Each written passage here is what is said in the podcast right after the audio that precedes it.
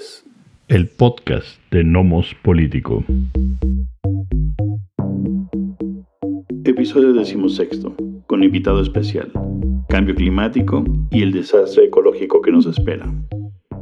¿Qué tal? Bienvenidos al decimosexto episodio del podcast de Nomos Político. Les saludan Amanda Basurdo y Miguel Ángel Valenzuela.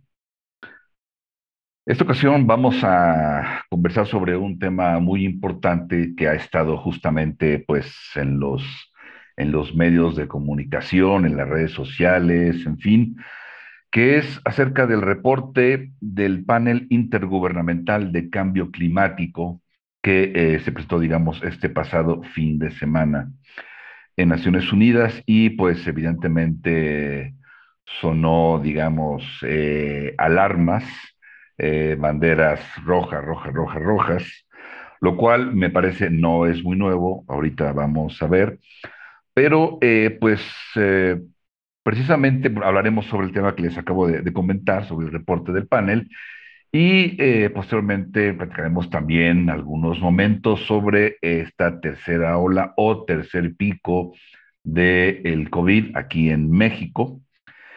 Y pues precisamente para hablar sobre el primer tema de cambio climático, tenemos a un experto precisamente en, ello. Es el maestro Tomás Severino Ortega, que es eh, director de la ONG Cultura Ecológica, una, una organización pues que tiene una muy importante trayectoria en temas de gobernanza eh, ambiental, una muy importante participación además en, ese tema del ámbito internacional. De luego de ello, bueno, pues cultura ecológica y el propio eh, Tomás Severino, eh, pues uno de los impulsores y le, e impulsó la cultura ecológica del el muy importante acuerdo de Escazú, del cual tal vez nos sale por ahí un poquito. Tomás, ¿qué tal? Bienvenido al podcast de Nomos Político. Muchas gracias, Miguel Ángel, muchas gracias, Amando, gracias por la invitación y un saludo a los miles de personas que van a escuchar este podcast. Y eh, bueno, en efecto, eh, gracias eh, por la oportunidad de platicar de, de, este informe que la verdad es que como tú decías, no, no es un tema nuevo, ¿no? Es un tema que pues está ya instalado en la discusión pública internacional de las áreas de científicas y de gobierno hace 50 años. Pues, ya estaban, estamos hablando de esto, ya, ya había documentos, que, estudios que hablaban del impacto eh, en la capa de ozono, del impacto en la, de la acumulación de gases y la temperatura, de la, excesiva contaminación de los mares, etcétera, ¿no? Digamos, de la huella que estábamos dejando como sociedad. Y eh, tal, es el caso que pues ya en 1972 es la primera conferencia de Naciones Unidas, pero ya para cuando llegue sobre medio ambiente y desarrollo, que es, digamos, el, el primer gran evento que, que, que sienta en la mesa eh, a los gobiernos, a los tomadores de decisiones, a los científicos, ¿no? Eh, y em, para hablar de estos impactos, pero ya pues este, tenemos desde tiempo antes, había en, un, eh, estudios, me, recuerdo este libro que se llama La Primavera Silenciosa, de 1962, ¿no? Em, y, que es un libro que describe y que genera, que, tiene, digamos, eh, eh, un eco muy fuerte en Estados Unidos y a partir de esto en los inicios de también movimientos de protección, que habla de la contaminación, ¿no? Eh, y por eso se llama primavera silenciosa, pues porque entre, entre los pesticidas y las siembras, pues desaparecieron los animales que solían habitar el bosque y que hacían, en fin, es, en fin, ya había mucha información y en efecto, entonces no, nada nuevo bajo el sol, sin embargo, lo que sí es nuevo eh, es que eh, los escenarios eh, no solo se confirman, sino que se confirma que además estábamos un poco retrasados en los tiempos. La magnitud y la dimensión del impacto de las afectaciones de las actividades del ser humano sobre el planeta en, este, en este primer reporte. Este, va, este es uno de tres que además va a ser que va, que va a terminar cerrando la serie de siete años de estudios, eh, son ciclos de, estos informes, ¿no? Eh, van a salir el próximo año, ya sea a finales del 22 o 23, la última parte. Pero estas son las bases científicas de por qué estamos diciendo esto. Y eh, tiene, digamos, lo que especifican es que ahora tienen instrumentos de medición mucho más precisos y metodologías que permiten tener la certeza de la, lo que ellos llaman, bueno, pues en varios colores o en varias, la certeza de inequívoca de, que estamos, eh, eso, pues generando impactos, ¿no? Bueno, antes de llegar, perdón. Ajá.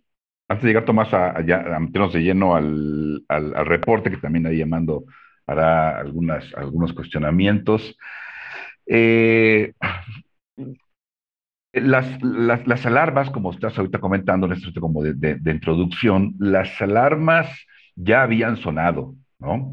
Eh, no, no, no son de ahorita, no son de hace cinco años, tiene tiempo, evidentemente, como bien nos estás diciendo. Yo recuerdo, eh, bueno, para comentarlo tanto a, tanto a Amando como, como a ti, los, los conozco del posgrado de la UNAM, los tres somos del posgrado de la Facultad de Ciencias Políticas y Sociales de la UNAM. Y alguna ocasión, este, en, en, una, en una, en una plática. Em, si mal no recuerdo, Tomás, fue después de Johannesburgo, en donde estuviste, ¿sí? Si mal no recuerdo, también me vas a corregir.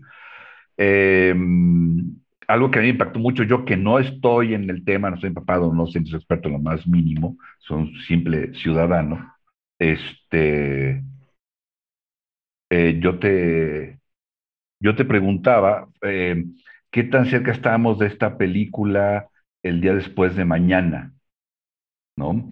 Que todo este cataclismo, ta, ta. Y tú me decías, no, no, no, la película empezó hace cinco minutos, ¿no? Evidentemente es impactante, o sea, para alguien que está totalmente ajeno, ¿no? Y que de repente le dicen, bueno, es un problema serio, no sé qué, este, siempre lo ves como muy lejano. Y de repente eh, algo muy, muy burdo, muy popular, digamos, como es una película, sí puede impactarte. Esa misma ocasión me comentaste que algo que se, entre comillas, que se, que se comentaba, mejor dicho, ¿no? En, en, la propia eh, reunión en Johannesburgo, es que si en ese momento se bajaba todo el switch de la industria eh, global, se verían eh, beneficios en 100 años. O sea, eso, que, y eso fue, sido hace unos 15 años más o menos, no, yo creo, este, es evidentemente impactante, ¿no? Entonces, las alertas ahí estaban. Las alertas ahí estaban, en efecto, este, y esa es una de las conclusiones de este, de, de, de, este informe, donde dice, bueno, eh, eh, ojo, estamos hablando de cómo vamos a cuánto tenemos que reducir de emisiones de gases de efecto invernadero para poder mantener la temperatura que la verdad es que ya no va a ser 1.5. El mejor escenario que tenemos al 2050 es de 1.9. El siguiente mejor escenario es de 2.6, de 4.5, de 7.0, de 8.5. Entonces, digamos, lo que está es, ahí está, cuál, cuál camino quieren agarrar, ¿verdad? Para llegar a cuál de los escenarios. Me parece que eso es el, lo, lo, lo, otro, pero, pero esa es una discusión. Pero la otra cosa que plantea es decir, a ver, ya tenemos afectaciones eh, en los océanos, o sea, afectaciones que se van a tardar eh, cientos de años en, en recuperarse, ¿no? Porque en, en, en, particular en los océanos, en, las capas de hielo de la Tierra y en, cuanto al nivel del mar. Acá estamos solo hablando de la temperatura, pero esas ya las desequilibramos y nos vamos a tardar eh, eso mucho tiempo en hacerlo. ahí creo que es, es una de las cosas eh, que, que, a mí me gustó de este informe en particular, es eh, poner sobre la mesa la importancia de los, de los cuerpos de agua, de los océanos y de los glaciares. ¿no? ¿Y qué estamos haciendo con ellos? Donde también nos platica que indudablemente, este, eh, o sin duda, los hemos calentado eh, por un lado, los hemos acidificado, le hemos cambiado el, eh, el pH, y esto quiere decir, entre otras cosas, pues que ahí es donde habitan muchas de los el, fitoplancton, que es, y los nutrientes donde se alimentan todas las cadenas en el mar, las cadenas de la vida en el mar, ¿no? Eh, las que protegen los corales, pero le dan de comer a las ballenas y a los peces, a todo mundo.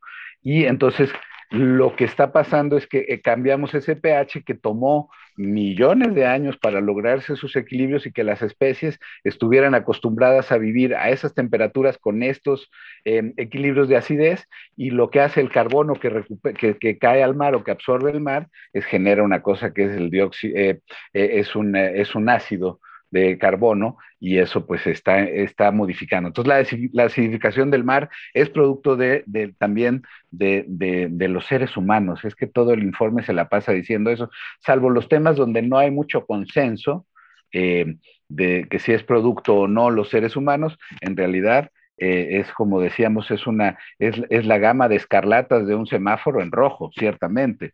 ¿No? Eh, ahora, si estamos o no de acuerdo que el 5% fue producto de la cosa humana o de un antecedente geológico, eh, ya, pero el resto de las cosas, eh, el informe es bastante elocuente en ese sentido, de decir, bueno, em, pues que, Amando, no sé, ¿cómo la ves tú? Pues revisaste también el documento. pues yo leí hasta donde me dio mi entender el reporte, eh, si, eh, digamos, eh, este que son pruebas científicas, eh, hay que tomarlas tal y como lo dice, ¿no? Y te decía este, yo antes de entrar que había muchas partes donde decía que era likely, very likely, extremely likely. Entonces hay diferentes formas, pero en, en ninguna deja de ser probable que la mano del hombre ha modificado, ¿no? Este, el ambiente de una manera u otra, de manera dañina, ¿no? En una forma de transformación que dificulta la vida de los animales, de las plantas y de los seres humanos, ¿no? En general, para ponerlo un poco. Yo quisiera preguntarte unas cosas. Por ejemplo, yo sé que en términos de, política internacional es difícil a veces ponerse de acuerdo, pero este reporte, cuando tú lo pones de esa manera y me gusta mucho, este reporte es como el más completo, ¿no? Ya, ya todas las herramientas. La pregunta es por qué este reporte llega mucho después del, del COI 21 ¿Y por qué el Acuerdo de París del COI-21? Este, eh, bueno, son dos preguntas. Una, ¿por qué, ¿por qué el COI-21 llega antes que este reporte? Este reporte no es la base para tomar esas decisiones, uno. Y dos, si poniéndolo en el mejor de los casos de los acuerdos de París, que en verdad funcionaran y a pesar de la pandemia los países hicieran lo que acordaron hacer, ¿tú qué ves que pasaría en términos de, eh, de reversibilidad? ¿No? Porque eso me lleva, perdón, a, entonces, a mi tercera pregunta. Lo que, lo que da a entender casi el, el, el, el, reporte en algunas partes es, ¿se acuerdan que estábamos al minuto antes de la medianoche? Bye bye al minuto de la medianoche. Ya no hay retorno en algunas cosas, ¿no? Pero eso parece ser una alarma mucho más amplia, mucho más fuerte, mucho más aquí ensordecedora, pero también pareciera que juega al revés, es decir, Ay, bueno, pues si ya llegamos a medianoche y es irreversible, pues ya, ¿qué le hacemos? ¿No? Pues ya nada más sigamos por el camino. Si me explico, así puede jugar como para el otro lado, para aquellos incrédulos que dicen que esto no existe, que esto no es este, el resultado de la acción humana y demás. Entonces, son como tres cosas distintas que te quería preguntar. Sí, bueno, ah, adelante. No, buenísimo. A ver, voy a empezar por la primera, porque este reporte llega hasta ahora. No, no, o sea, la diferencia que hace este reporte, el, Acuerdo de París se estableció con, con, la misma información de, estamos claros de que a partir del 1.5 los problemas van a ser cada vez más feos. Eh, y el reporte este dice lo mismo. Lo que pasa es que está diciendo, eh, lo más probable es que si no hacemos un esfuerzo gigantesco, y solo hacemos incluso lo que hemos dicho, vamos a llegar al 1.9. ¿no? Entonces, creo que ahí la diferencia es, es, es más sobre la constatación de esto que tú decías, de eh, hemos, eh, eh, es, es, es, es, indudable, no es discutible, es claramente o es poco probable que hayamos tenido esta influencia. Esto es lo nuevo, ¿no? Para, para hablar de otros fenómenos, pero el, 1.5 y todo lo que se ha tenido que hacer, me parece que esto es una información que está clara este, hace tiempo y con base en ello se toman los acuerdos de París. Lo que no está claro es, yo creo que los gobiernos no entendieron la urgencia que esto significaba en París, porque el acuerdo de París sí es muy ambicioso y tal, pero tiene, está, está clavado pues, sobre alfileres en una parte, que es, ok, eh, París... Eh, a ver, eh, me voy a regresar un poquitito. Estos informes, este grupo se crea el IPCC entre dos organizaciones, la Organización Mundial de Meteorología y el Programa de Naciones Unidas para el Medio Ambiente. ¿no? Y se ponen a, a, generar. El primer informe lo que recomienda es, tenemos un problemón y necesitamos ponernos de acuerdo ya para reducir las emisiones de manera articulada. y, y, y, el informe pues es, recomienda eh, este protocolo que, o esta convención o este acuerdo, que es la Convención de Cambio Climático que se presenta en 1992. Entonces, digamos, es una, es una historia muy, a mí me suena lejana, pero en realidad, pero es bien reciente de cómo se ha instalado el tema en la agenda internacional. Eh, eh, y entonces, pero lo que se buscó primero era acordar entre todos una meta común, que era el protocolo de Kioto. Todos vamos a aportar a esa meta común de reducción de emisiones y los principales eh, países que generaban estas emisiones no jugaron en este protocolo, ¿no? Australia, China hasta el final, este, Estados Unidos. Entonces, sin ellos, que representaban realmente la parte importante de las emisiones, el principio no funcionaba porque no, no, no, hubo el compromiso político para comprometerse con, un, con una meta común entre todos, eh, con las responsabilidades comunes pero diferenciadas. Entonces lo que hace París es voltea la cosa y dice, ok, hagamos lo que tengamos que reducir para el, el, parámetro es la temperatura. Nuestro compromiso es con la temperatura, no con nuestras emisiones. Y entonces las emisiones las deja abiertas, digamos, al, a las determinaciones de las, de las políticas nacionales. Eh, y entonces ahí creo que quedó muy guango para haber entendido la dimensión de lo que eso significaba el 1.5. Y lo que entendemos ahora con este nuevo reporte del fin de semana, pues es que en efecto vamos tarde para el 1.5, pero, el 1, pero, pero esto va más rápido de lo que parecía. Eh, eh, la combinación de elementos que que además veníamos entendiendo socialmente como veníamos viendo por separado, ay, sí, se derritieron los polos, entonces ya los ositos, ¿verdad? O, ay, sí, va, se van a inundar unos, ay, pobrecitos, o, no, digo, lo estoy tratando de, hacer eh, cómico, risible, pero estas eran las reacciones, pues, porque nos parecía algo muy lejano y ajeno. el, el problema es, y lo deja claro ahora, es la interacción de todas estas cosas tenemos mares más calientes, menos hielos, pero también tenemos tierra más caliente, tenemos más lluvia, más lluvia, eh, eh, donde, eh, digamos, los, los fenómenos climáticos se están yendo hacia los polos. ¿No? Eso también es una cosa que, nos habla el informe. Entonces tenemos más lluvia, pero tenemos menos eh, lluvia en tierra como los tipos de monzón, que son al final los que regulan además los ciclos de, la agricultura, entre otras cosas, ¿verdad? Entonces tenemos eso. Eh, entonces la interacción de cada una de estas variables nuevas entre ellas es un poco lo que no estamos viendo y lo que está apareciendo que va a hacer que esto sea más rápido de lo que incluso se predijo. ¿No? Oye, Tomás, eso que ya que has comentado la cuestión de justamente el, nivel de los océanos que, que se ha incrementado y que, y que va a seguir incrementándose, eso también lo comenta precisamente el, reporte, ¿no? ¿Qué implicaciones tiene? Porque me parece que, o sea, tratando de ver por qué no hay la respuesta que uno pensaría que deberíamos tener, evidentemente me incluyo, ¿no? Y ahorita platicamos de, del, papel de los gobiernos, de los grandes contaminadores, en fin. Eh, creo que parte puede caer en que de alguna manera no vemos por alguna razón en qué se traduce algo que pueda suceder. Por ejemplo, el incremento del nivel de los océanos. ¿Qué impacto tiene o va a tener, o está teniendo y va a tener en la cotidianidad? Sí, bueno, a los que vivimos a 2.400 metros de altura, además este, resguardados en una cuenca ahí hasta arriba, pues no, Ahí está, aparte es que nosotros aquí en esta megaciudad lo tenemos bien invisibilizado. Además, pero aquí ya se sienten los impactos, pero bueno, esa es otra. Em, no, bueno, esto vamos a tener em, em, muchas, muchas tierras que hoy están a nivel del mar o que conectan con eh, espacios que están por debajo del nivel del mar, van a terminar inundadas. Eh, así como, eh, pues esto, zonas costeras este, los holandeses tienen este chiste que dicen, ah, nosotros somos altos porque para que cuando esto se inunde, este, podamos sobrevivir más fácilmente, ¿no? Este, ahí está, pues, este, Nueva York, Bangladesh, eh, zonas de, costeras de México, todas aquellas, eh, las pequeñas estados insulares, eh, y este es un problema gravísimo que ellos nos han venido levantando la voz desde hace muchos, muchos años, con campañas de decir, glub, glub, glub, ayuda porque nos estamos literalmente empezando a ahogar.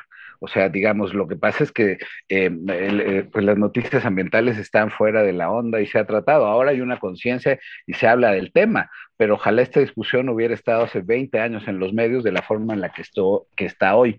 Pero bueno, vamos tarde. hablamos de ciudades, hablamos de ciudades bajo el agua. Eh, partes de ciudades, sí, sí, sí.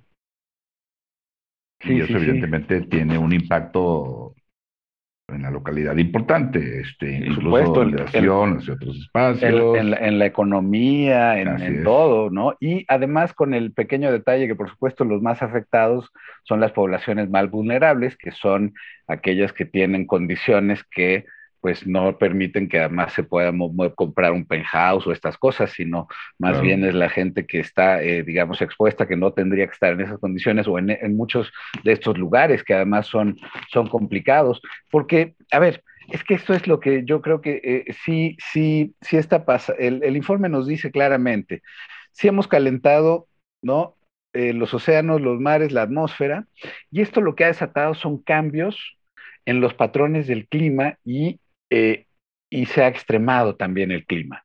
Y entonces cuando lo vemos así, esto nos toca a todos este, a los centroeuropeos, eh, ahora que tuvieron estas grandes, grandes, gigantescas inundaciones y afectaciones, o a los que están en, el, en, la frontera Canadá con Estados Unidos, que ahora tuvieron estas olas de calor, que es otra cosa de los que el informe habla, que hemos tenido más olas de calor últimamente que todas las registradas en, o sea, hay unos datos, eh, digamos, muy, muy contundentes, ¿no? Eh, se ha incrementado eh, la temperatura global se ha incrementado más rápido que en cualquier otro periodo previo en los últimos 50 años, que en cualquier otro 50 años de los últimos 2000 años. ¿No? Eh, eso me parece que este es un dato que es, es, tremendo, pues está registrado, ya no, no, hay, no, no, no hay cosa. Entonces, eh, estas afectaciones están ya llegando a todo el mundo, pero además cada vez más, pero tienen mucho tiempo llegándole a la gente pobre. Tenemos el fenómeno de las migraciones ambientales también, o sea, tenemos el fenómeno del agotamiento de tierras.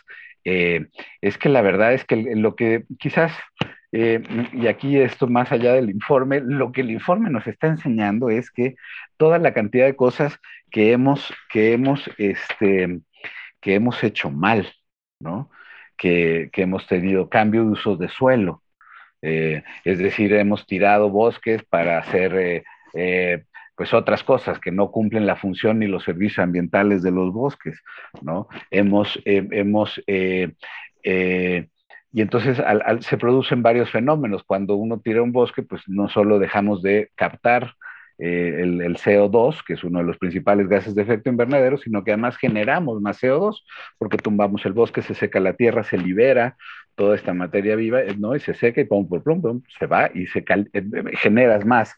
Entonces, y de pronto, entonces estamos tirando eso para darle de comer a, a, los animales que nos comemos, ¿no? Y, o para hacer la soya. Eh, y entonces estamos haciendo una serie de acciones que están todas mal y que todas ellas van contribuyendo por su lado a generar las condiciones para que la naturaleza no pueda eh, rápidamente compensar todo ese CO2 que estamos tirando. Es decir, estamos acabando con el médico, con la medicina y con el hospital. Amando, ¿nos quieras?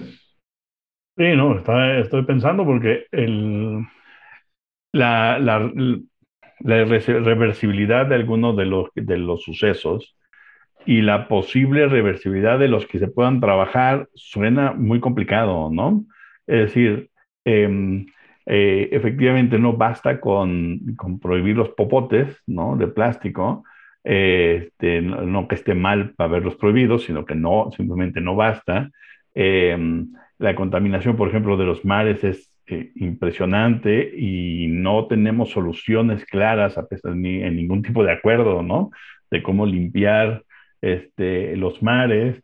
Em, la contaminación por, em, por, por, gases me, me, preocupa como tema porque me parece que nuestra, la, la, liga que hay entre la contaminación y lo que entendemos como desarrollo industrial este, va claramente, o sea, es, muy, es una liga muy clara y muy fuerte. ¿No? Entonces, ¿cómo decirle a los, a los mayores contaminantes de países que más, que más contaminan en el mundo que dejen de hacerlo y que entonces frenen su productividad? Y aquellos que quieren alcanzar a los, a los ya industrializados a que no se industrialicen, ¿no? Este, yo sé que es un juego complicado y lo usan de manera perversa, por ejemplo, el gobierno de Brasil diciendo, este, ustedes quiénes son para decirme qué hago con mi, con mi selva, ¿no? Este, la selva es de, está dentro de la soberanía brasileña y nosotros decidimos lo que hacemos con ella y todo el mundo decimos, oye, pero es que es el pulmón del mundo, o sea, sí, pero ese es, ese es problema diferente, o sea, ustedes encuentran un pulmón porque yo necesito hacer cosas para el desarrollo económico del Brasil. ¿Está mal? Pues sí está mal, pero la pregunta es cómo resuelves el problema, es decir, eh, me parece que pasa por una cosa que no creo que vaya a suceder, que es un cambio paradigmático de, de lógica de desarrollo o de, o de crecimiento económico, ¿no? Que eso es lo que me parece que, que, que, no, yo no logro encontrar este, como, como una solución ni siquiera en, en mis pensamientos más felices de cómo hacer ya que aquellos países industrializados, porque todo el mundo decimos, no, es que, y esto me lleva a las políticas nacionales, ¿no?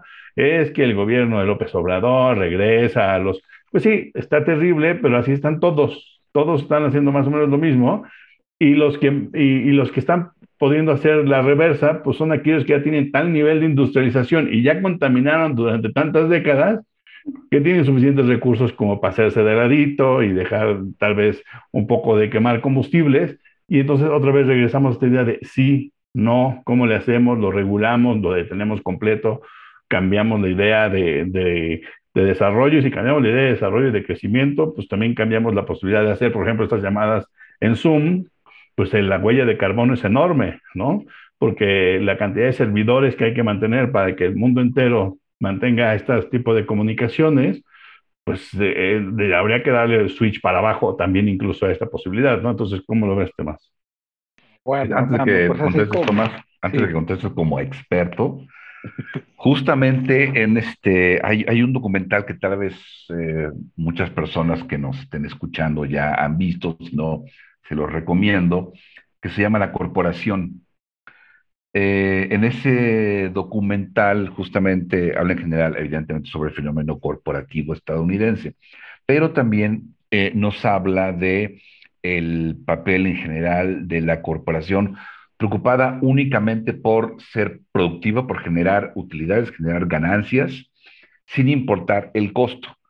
Eh, entonces, por ejemplo, habla de cómo trata a los trabajadores, pero también habla del medio ambiente. Y en ese sentido, este, un CEO este, de una empresa que, hace alfombras comenta, en, una ocasión me pidieron que diera un mensaje de inicio de un taller en, e, en la empresa sobre responsabilidad ambiental y la verdad es que yo no sé por qué me pidieron a mí, porque yo no, yo no sé nada al respecto. Y me puse a investigar. Y ahí me di cuenta justamente de lo importante que es cuidar el medio ambiente. Y él dice, y por eso lo recuerdo por lo que acaba de comentar Amando, dice, el problema es que nuestra civilización, o sea, él habla de la civilización, no habla del planeta, ¿no?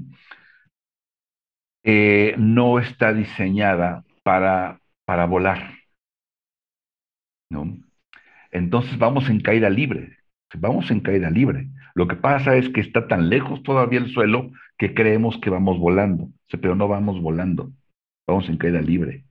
Y cuando nos demos cuenta que no estamos volando, ya va a estar el suelo demasiado cerca como para hacer algo. ¿No? Entonces, justamente es, es la cuestión. Hay, hay, que cambiar muchas cosas para que realmente se logre eh, una, una mejora, por así decirlo, o detener, mejor dicho, el daño que, que, estamos haciendo. Y por otra parte, también con lo que como, platicaba, eh, comentaba, perdón, y te preguntaba, es, y ya para dejar al último, si tú ves como una opción algo que se ha llamado en algunos lugares el, el ecofascismo. ¿no?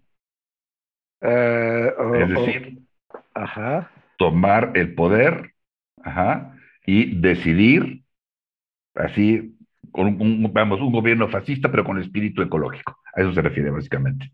Pero bueno, dejo- lo dejamos al último y bueno, pues para que ver qué nos puedes decir al respecto. No, bueno, es que ustedes plantearon entre los dos, pues la historia del planeta y la, la principal falla de mercado del sistema capitalista, ¿no? Este, y, y- Eres el experto, y- podemos hablar de la filosofía y de los derechos humanos, pero vamos por partes.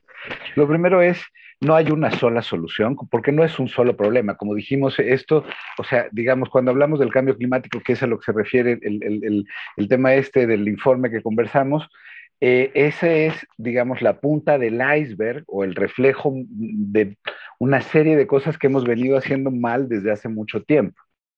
Eh, y que lo, y, digamos que el, ser humano, pues este, en algún momento empezó a, usar más de lo que necesitaba, acumular más, la historia de, por eso decía, ¿no? Este, la, la, eh, eh, la historia de la, de la economía política vinculada al desarrollo de las sociedades, y, en fin, ¿no? Y, pero a partir de entonces siempre ha sido esto.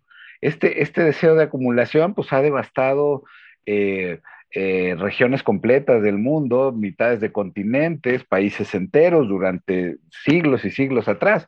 Lo que hizo la revolución industrial fue no, no, eh, fue mejorar la herramienta para hacer eso que ya veníamos haciendo. O sea, ustedes son este, internacionalistas, saben que detrás de toda buena guerra hay una ruta comercial o un producto, ¿no? Este, hay un, hay un rédito eh, eh, que al final va a tener que ver con el, con el poder y el dinero. Entonces, eh, lo que, y, lo, el, error fue pensar que eh, eh, esto no iba a tener ningún impacto, este, este, este escalonamiento que fue muy intensivo de los medios de producción para seguir explotando la naturaleza sin, y por eso decía la principal falla de mercado, se le dice, del capitalismo es, claro, todo está muy bien con un pequeño detalle, que todos los recursos naturales de los cuales esto se ha alimentado, y humanos, porque ahí no existían los derechos humanos también, han, no han sido interiorizados, no, son puras externalidades que alguien, quién sabe quién va a pagar, porque yo no. Yo no por el agua, yo no por los bosques, por, eh, eh, por haberme acabado especies endémicas, especies de mamíferos, de... yo no. Ustedes son los que me compraron, ¿no? Y eso nunca está en los costos de producción, porque el agua era gratis, los árboles eran gratis, eh, las especies uno las mataba y eran gratis, eh, contaminar es gratis. Entonces, claro, ahora que estamos viendo que el desastre, que el desastre de esa falla de modelo de mercado tiene al mundo en una situación eh, muy desequilibrada, no solo en clima, sino en muchas otras cosas, pues de temas ambientales, calidad del agua, calidad del aire, eh, salud alimentaria, bosques, este, etcétera, pesca, todo lo hemos estado haciendo mal, es porque ninguna actividad estaba incorporada, esta variable de, de, los, de los recursos naturales, de los servicios ambientales, de cuánto costaría si no lo tuviera. Eh, por eso, eh, y, por tanto no hay una sola solución. La primera es entender que, que, que, sí tienen que estar incorporados y que lo demás es una falacia en la que hemos vivido. La economía es una gran falacia mientras no incorpore esto, porque entonces todo se puede explicar y se puede mover. Total, al final son solo animales, plantas y un poco de gente pobre la que se pierde pero parte del supuesto de que eso no existe, porque el objetivo es otro. Entonces, me parece que ahí hay un, hay un entendimiento de, de, esa gran pregunta que, que, se, que, se, que se hizo de, de, de, efectivamente el modelo no, no incorpora los efectos eh, ambientales de esto hasta recientemente. ¿No? Porque ahora ya empieza a, a, a, verse afectado muchas otras cosas, ¿no? Bueno, esa es una. Y la otra, pues entonces, lo que sí hacen estos acuerdos internacionales es, y creo que también es, rediseñar y decirle a los países cómo tenemos que hacerlo. O sea, a ver, para ponerlo así, en, los temas ambientales en México y en muchos países empezaron, eh, en los 70 estaban con los temas de calidad de agua y calidad del aire en, en, en las áreas de salud. Y en los 80 vimos que transitaron con esos y muchos más eh, ecología, medio ambiente, desarrollo urbano, contaminación, y crearon la primera institucionalidad que había en los países de esto. Esta después se hizo mucho más profesional a partir de la cumbre de Río 92, la cumbre de la Tierra, eh, y en todos los países. Alemania reformó su, su, su, su esquema ambiental, este, México, pues ahí voy. Y el cambio climático es uno de los temas que ha, ha, ha hecho que estas leyes e instituciones se actualicen, pero las demás siguen, o sea, seguimos en, por otro, en otros temas, seguimos con las leyes de 1990 y los mediados de los 90. Eh, solo por cambio climático hemos generado nuevas cosas. Entonces también nos ayudan a, a este andamiaje institucional que es bien nuevo, pues si el, eh, hablamos de que el, el, el eh, eh, pues los temas ambientales y del derecho ambiental llevan 40, 50 años, apenas, y de haber empezado. Y apenas en los 80 empezamos con leyes ambientales. Es bien poco versus un sistema que estuvo libre, que tuvo libre albedrío para decidir y tal la propiedad privada durante 10.000 años y irse, eh, eh, digamos, sofisticando y fortaleciendo, porque eso era lo más importante. Hoy que tenemos que el jardín donde está la casa es el que nos está confrontando, no tenemos herramientas y el derecho internacional internacional o nacional, pues es todavía bien débil, ¿no? No, no hemos entendido, no hemos terminado de entender institucionalmente que no es, eh, el, el, tema, el tema ambiental no es una cosa aparte, ¿no? Es, es lo que es la base misma de la vida, ¿no? Y ojalá esto de la pandemia, pues también nos vuelva a explicar eh, eh, este asunto. No solo se trata de decir, ay, pues salieron, regresaron las ballenas a la marina en, pues, en cualquiera de estos lugares donde regresaron las ballenas o los alces o los pajaritos, etcétera, que sí, mientras se vivió fue muy bonito y el silencio, ¿no? La contaminación auditiva de la ciudad y los aires se limpiaron, en efecto pero eso es por todo lo que estábamos haciendo mal y toda la, la, vorágine que no nos permitía ver que eso ya no estaba en primer lugar, o sea, más que congraciarnos, es decir, híjole, estamos re mal, ¿no? ¿A qué niveles hemos llegado? Pero, pero la otra tiene que ver con entender también finalmente que si nosotros sí, aunque digamos que no, llevemos mucho tiempo diciendo y tratando de autoconvencernos y rasurarnos y quitarnos los olores y los pelos, somos una especie animal, punto y se acabó, ¿no? Y si no tenemos un medio ambiente sano, junto que hacen las muchas otras especies con todos los ecosistemas que han tardado miles de millones de años para que esto funcione, nos estamos, este, em, pues, eh, nos estamos complicando y ahí vienen estas enfermedades de zoonosis, que son aquellas que se transmiten entre, entre vertebrados y nosotros. Eh, y, y, bueno, pues ahí están estas enfermedades. Esta es la última de una serie de, de muchas, pues entonces, y cada vez que estamos acabando con estos ecosistemas, que eran los que guardaban estos equilibrios o contenían estas fronteras, pues los vamos invadiendo y vamos generando más problemas de esta dimensión. Es decir, la solución no hay una sola, Mando, me encantaría poderte decir es esto, pero, pero hay que hacer muchas cosas, hay que empezar a revertir muchas de aquellas cosas que eh, venimos haciendo mal desde hace mucho tiempo. O sea, eh, México tuvo en algún momento una comisión nacional de desmontes, porque era lo normal en esa época que había que hacer, ¿no? Hoy es una locura y ahora hay una comisión eh, nacional forestal, ¿no? Para promover la cosa. O sea, pues, pero son procesos que van tomando su tiempo también y que yo creo que en los países sí está calando. Yo no sé si en todas las grandes industrias, o en los petroleros o así, pero mi impresión es que en los países estos, estos informes sí funcionan para darle argumentos a la gente, a las y los funcionarios públicos que están trabajando desde hace mucho tiempo, que están convencidos, que saben, porque la ciencia así lo ha dicho nacional e internacionalmente, cuáles son las soluciones, recuperar suelos, cuidar agua, este, ¿no? ganadería regenerativa, eh, acuacultura sustentable, etcétera, etcétera. Hay muchas soluciones que se están aplicando y estos informes sirven para, ojalá, dar más elementos para que esas acciones nacionales, sí, sí, van a ser suficientes. Creo que no lo sé, parece que hay que hacer mucho más para que todas ellas sean suficientes. Eh, pero bueno, pues al final vamos a tener que sobrevivir y vamos a tener que hacerlo. El problema es que ahora nos costaría una pequeña fortuna eh, para prevenir, y pero lo que no gastemos ahora nos va a hacer mucho más caro en un futuro porque va a ser más urgente. Pues como cualquier trabajo que uno encarga a última hora, si lo quiere para mañana es urgente, cobra doble. Y eso sí nos va a pasar y nos vamos a arrepentir de eso. Claro. Claro. Y la aceleración, que es que es lo nada más para terminar esto, ¿no? La aceleración que es lo complicado, ¿no? Porque decías tú, los últimos 50 años de los últimos 2000, es decir, la aceleración de destrucción, ¿no? Es decir, eh, me, me, supongo que tendría que uno también que hablar un poco de 120, 130 años desde el uso más o menos estandarizado del petróleo y de sus derivados, ¿no? Y después la, eh, su uso extensi eh, extensivo e intensivo durante los últimos 50, pues se ha llevado a un desequilibrio total. El asunto es eh, cómo frenarlo. Y sí, entiendo perfectamente que no hay una solución, hay, debe de haber muchas soluciones, ¿no?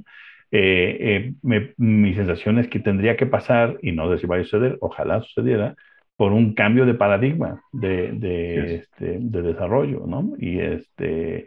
Sí, porque no se va a arreglar con, ya no, con que ya no den bolsas de plástico en la súper, no se va a arreglar con este, con este tipo de, de cuestión con la en bicicleta, no, eso tendríamos que haberlo hecho en los noventas, cuando esto ya estaba ahí, era del Vox Populi más o menos, o sí, sí, este, yo estoy de acuerdo. Por lo pronto hay que tomar dos tipos de, de hay que tomar dos, dos tipos de, de, medidas paralelas que se conocen en este ámbito del cambio climático, las de mitigación, que es básicamente cambiemos cosas para reducir las emisiones, modernicemos procesos, este, la industria, ¿no? Reduzcamos los impactos negativos este, de los sectores, cuidemos los bosques, eh, el agua, eh, etcétera. Y eh, bueno, pues la otra es el, que tiene que ver también, que es casi más urgente ahora, que es la de la adaptación, que es cómo nos vamos a, cómo, qué ajustes tenemos que hacer para el clima de ahora real y para los para el clima esperado, ¿no? Y esos son procesos nacionales, son procesos locales y esas son mientras los demás discuten cómo le vamos a cambiar aquí de fondo a la cosa estructural, hoy ya el tiempo dice, pues tenemos que adaptarnos y tenemos que seguir mitigando y tenemos que velar por las poblaciones más vulnerables. Eh, sí, eh, yo creo que se va a poder, pero pero sí hemos perdido eh, mucho tiempo en una dimensión, nos ha costado entenderlo, 50 años me parece que, que es, eh, podría sonar mucho dependiendo para quién, pero en la historia de, de lo que se han tardado los derechos, este, o sea, em, eh, y, la, la, vinculación ahora también de, que, de los derechos humanos y los derechos ambientales, el derecho humano al agua, por ejemplo, creo que, que em, que ojalá cada vez más estas, eh, lo, los gobiernos puedan hacer cosas y podamos contar también con el concurso de dos actores, obviamente, pues sí, eh, el sector privado y la sociedad de nosotros, eh, los que consumimos, los que tiramos, los que hacemos estas también pequeñas cosas que decimos no hay no cuenta, eso me parece que es muy importante y que entendamos aquellos que consumimos y tenemos ese, ese privilegio y esa capacidad de que nuestro consumo direcciona, ¿no? el, el, consumo es un acto político también eh, en el fondo, es eh, a quién le das tu lana, ¿no? Claro. Eh, y, bueno, pues claro. eso también son decisiones que hay que ir entendiendo pronto. Muy bien. Y, se, y se relaciona también con, con bueno, lo, tú lo comentabas, eh, Tomás, y un poco para irnos al siguiente tema, que es justamente esta tercera ola, tercer pico del COVID, la importancia de un ambiente eh, lo más sano posible, lo más limpio posible, eh, si no pristino, sí, pues un poco, al menos un poquito más sano. Y es parte justamente de lo que ha eh, abonado, digamos, a esta, bueno, o la falta de ello, mejor dicho, lo que ha abonado a esta tercera ola o tercer pico de, de COVID. No se discute si es tercera ola o si es tercer pico, eh, pero bueno, digamos, estamos en, en, ella o en él, como, como ustedes lo prefieran. Eh, sin duda preocupante. Justamente hace algunas horas escuchaba a un doctor decir que lo que más le preocupaba era eh, más que las vacunas, más que lo lento que va la vacuna, más que eso, lo que más me preocupa es que está mutando con mucha velocidad. Decía, los coronavirus no mutan tan rápido, mutan mucho más lento, están mutando rapidísimo, haya muchísimas variantes y yo lo que me temo es que, que una de esas eh, variantes eh, mute de manera más eficiente, porque otra, otra cuestión es que los coronavirus cuando mutan, por lo regular, no mutan muy bien y eso da tiempo para irse preparando, como el H1N1. Eh, pero este está mutando rapidísimo de manera muy eficiente. Entonces, eso es lo que más me, preocupa. Entonces, una de las características de, pues, de la pandemia, ¿no? Es justamente la, la velocidad con, la que está mutando justamente el, el virus. Eh, ya, bueno, la variante Delta es la que más se ha eh, esparcido, ¿no? Digamos, es la, es la dominante actualmente, incluido en, en, nuestro país. ¿Tú cómo ves, Amando, esta tercera ola o tercer pico de la, de la pandemia del COVID? Pues complicado en términos de salud, en términos de política, ¿no? De salud. Eh, ¿Cómo lo resuelves? Tú bien, bien dices, eh, está mutando rápido. Pues el problema es que desde que sabemos la anterior eh, gran problema con virus que tuvimos ¿no? hace un siglo, todavía ni siquiera sabíamos qué eran los, los virus, ¿no? Este, mm. Entonces, ¿qué tan rápido eh, muta un, un, coronavirus? Pues solamente cuando es una pandemia de este nivel sabremos qué tanto, qué tanto en verdad puede mutar con la cantidad de habitantes que hay hay en el planeta y con la infección del, a lo que se dice que al parecer van a ser entre el 65 y 70% de ellos, pues veremos qué tanto muta, ¿no? Eh, veremos qué tantas mutaciones salen de África cuando acabe de pasar por ahí los picos, las olas, ¿no? Que es la región menos vacunada y seguirá siendo la región menos vacunada. Eh, entonces, y que se les está complicando con una, con una, con un virus este, de la familia del, del ébola. Sí, bueno, es que eso aparte, ¿no? Es decir, exacto, exacto. En, en, donde menos protección hay, donde, donde más eh, posibilidades hay de contraer este tipo de virus, pues eh, eh, puede, puede complicarse mucho, mucho la, el, clima para tratar de atender a un virus de manera global. Y ahora para, para puntilla, ¿no? Resulta que varias de las vacunas requieren una dosis extra, incluyendo la de Pfizer, y entonces eh, esto retarda la posibilidad de que los países que menos acceso tienen a las vacunas, pues tengan acceso a por lo menos la primera de las dosis, ¿no? Porque van a intentar los países, digamos, varios países europeos, Israel, ya, eh, ya dijeron que sí, que van a hacer la tercera de Pfizer y por lo tanto va a haber una gran demanda del, de la vacuna. Y esto va a evitar que llegue de vuelta, ¿no?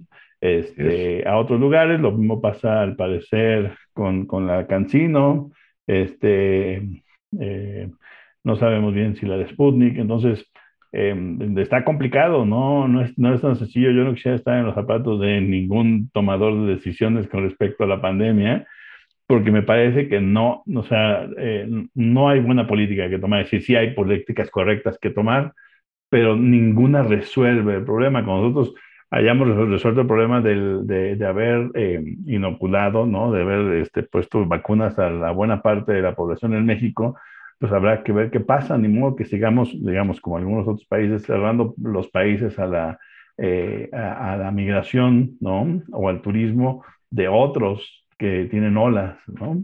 Eh, como se cerra, por ejemplo, me parece que a Inglaterra no podemos pasar ahorita desde México.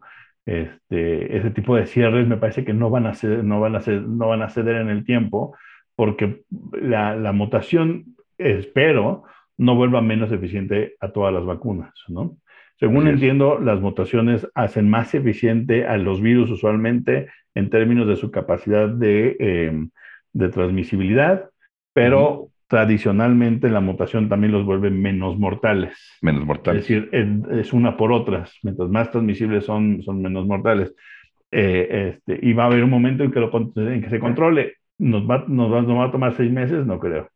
Yo creo que nos va a tomar año y medio más, ¿no? Tomás, ¿tú qué, quieres, qué piensas de él?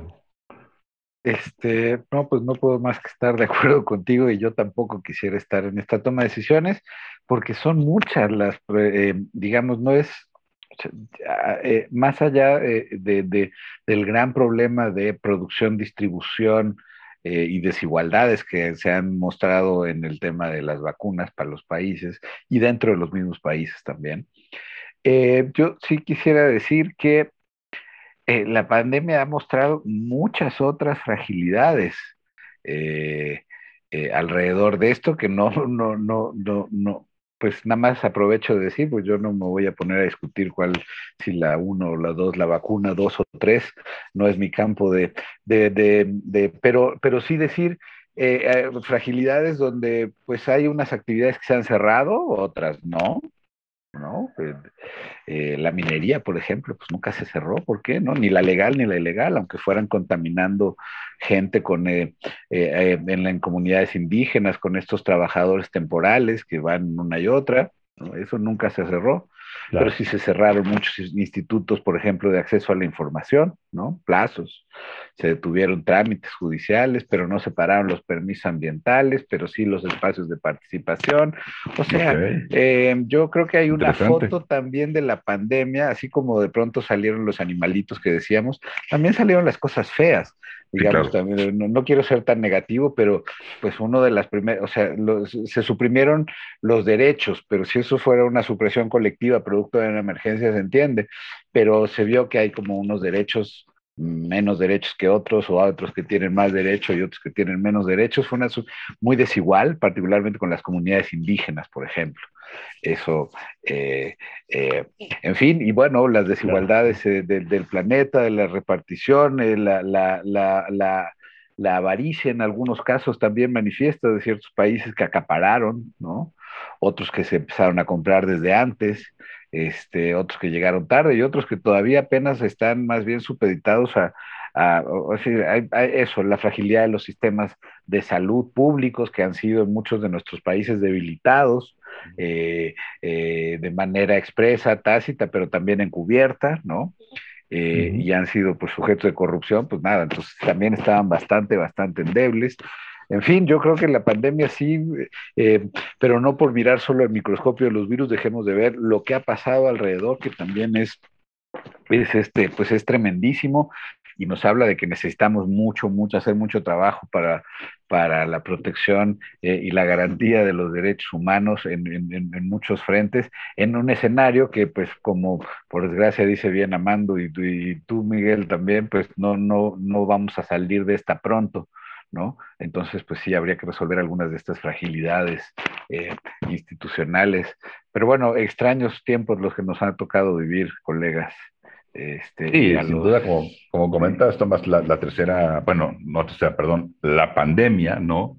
Eh, nos ha mostrado muchos eh, problemas, como tú las comentas, muchas fragilidades de, de todo el sistema, la desigualdad eh, social, económica, el acceso a muchas cosas.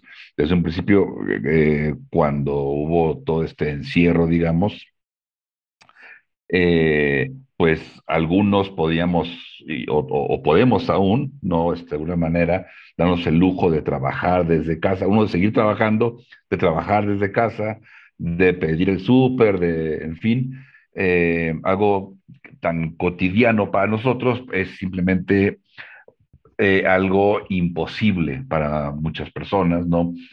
Eh, evidentemente uno critica cuando muchas personas son responsables y seguían saliendo a lugares públicos, en fin, porque mucha gente tenía que salir y era su única opción para sobrevivir y para vivir al día, ¿no? Y mientras sigan habiendo pues estas olas o picos, eh, y como comentaba Amando, que pues también igual que, que tú Tomás, pues coincido con, con Amando, todavía falta, si, si parecía que había una luz al final del túnel hace dos, tres semanas, nos estamos encontrando con que esa luz parece que era un tren que venía de frente, ¿no? Entonces, este, eh, pues yo creo que ya esto se va a alargar justamente eh, al próximo año, no sé cómo es el próximo año, pero pues sí está, es, es lamentable y bueno, muchas cosas alrededor de la pandemia que nos, que nos está enseñando, ¿no? Eh, esto, esto sin dejando en claro que la, la vía sea como sea y aún con, con lo que pensemos de las farmacéuticas, pues sigue siendo la vacunación, ¿no? No, no tenemos de otra. La vacunación es, digamos que la única arma real que tenemos en contra de la, de la pandemia, no para exterminarla, para frenarla, para intentar controlar y para intentar convivir con el virus, ¿no? Que es lo que nos va a tocar hacer. Así es, recordemos que la, que la vacuna este, no evita que te, que te enfermes, evita mayormente que te agraves, ¿no? Mayormente. Te puede dar este, muy leve, imperceptible, casi imperceptible, un poco más fuerte. Eh, es cierto que vacunado o vacunada puedes enfermarte, puedes agravarte y puedes morir, sí, es cierto. Pero eh, de manera mucho menor, mucho, mucho menor a que si no te vacunas, ¿no? Y recordar que te lo hemos comentado también, Amando, la ciencia es lenta. Entonces, saber bien las cifras, conocer bien lo que está pasando, eso no va a ser ahorita. falta mucho. Falta mucho para saber la cifra real de personas fallecidas, falta mucho. Eh, pero justamente la vacuna, como bien comentas, eh, es una herramienta son las que, que, hoy tenemos para tratar de ir, eh, pues, pues sí, familiarizándonos de alguna manera, ¿no? Con, con el virus SARS-CoV-2. Sí, yo también me sumo al llamado de, de, la vacunación, como además en México la vacunación es bastante, bastante democrática eh, y eh, pues, pues, nos puede parecer lenta, eh, pero democrática es, hay vacunas para, para todos, ¿no? Y, creo que hay que hacerlo por, por, por eh, pues, por, por, los familiares. Hay, yo sé que hay muchas personas que no creen que esto sea eh, una solución por muchas razones, pero pensemos en los demás. ¿No? Y, y, además en uno, porque sí, hoy los hospitales de muchos lados están llenos de personas jóvenes no vacunadas. Es las que caen en, esas categorías son cada vez más las que están llenando los hospitales y eh, eh, están ocupando más tiempo las camas y están saturando y estamos otra vez entrando a temas del oxígeno, en fin. Eh, pues sí, esto sigue ya que y pues cuidarse, ¿no? no Sin ser moralinos, estos reventones masivos, pues no puede ser. No, no es el, no el horno para, para bollos. Ojalá que México vuelva a fabricar vacunas. Este, si mal no recuerdo, es, fue con Felipe Calderón cuando México dejó de fabricar vacunas. Entonces, ojalá que México vuelva justamente a, a fabricarlas. Eh, hasta aquí llegamos con el episodio de Nomos Político, el decimosexto episodio del podcast de Nomos Político. ¿Se quedan en el tintero algunos temas importantes, Amando? Pues sí, pero agradecemos mucho al invitado de lujo que nos haya presentado su, su análisis, su punto de vista de, de, lo trágico, pues, que se puede sonar el, este, el informe que se presenta y eh, y, el, y, un poco la, la, invitación a la urgencia de, la, de, de actuar para tratar de, de, de, revertir lo que sea revertible todavía, ¿no? Y no acabarnos en el, el planeta en los próximos 50 años. O que el planeta acabe con nosotros, porque el planeta va a seguir un rato, si la bronca somos nosotros, nuestros hijos y sus hijos. Pero sí, no, yo creo que este, esta señal de alarma también es una, el otro lado de la moneda es eh, la posibilidad de, de, que se reactiven muchas cosas, de que se aceleren otras y que la masa crítica vaya respondiendo que sea cada vez mayor para que esto, sí, yo creo que la verdad sí se puede revertir. Ahí está el ejemplo del hoyo de la capa de ozono, que sí funcionó. Eh, más o menos, entonces, pues yo creo que con un concurso cada vez más colectivo, este, se, puede revertir y ojalá que pues este, entendamos que eh, no hay medio ambiente sano sin una sociedad además eh, justa y ni viceversa. Y hoy pues estamos en algunos casos, tenemos broncas con las dos. Entonces trabajemos hacia una sociedad más justa y ambientalmente más eh, sana para todas y todos. Muy bien, Tomás Severino Ortega, muchas gracias por acompañarnos. Ojalá y haya más visitas aquí al podcast de Lomos Político. Muchas gracias a ustedes, buenas noches, eh, bueno, y saludos a la audiencia. Y gracias y un abrazo para ambos. Gusto en verles y escucharlos. Igualmente, Muy bien, Amando, nos vamos. Pues terminamos por el día de hoy y nos vemos, eh, nos escuchamos pronto de nuevo en, en estos podcasts de Nomos Político. Así es, muchas gracias por escucharnos. Eh, pues denle like, compartan si es que les gustó, eh, coméntenos. Y bueno, pues aquí nos estamos escuchando, que estén muy bien y hasta luego. Este fue Político.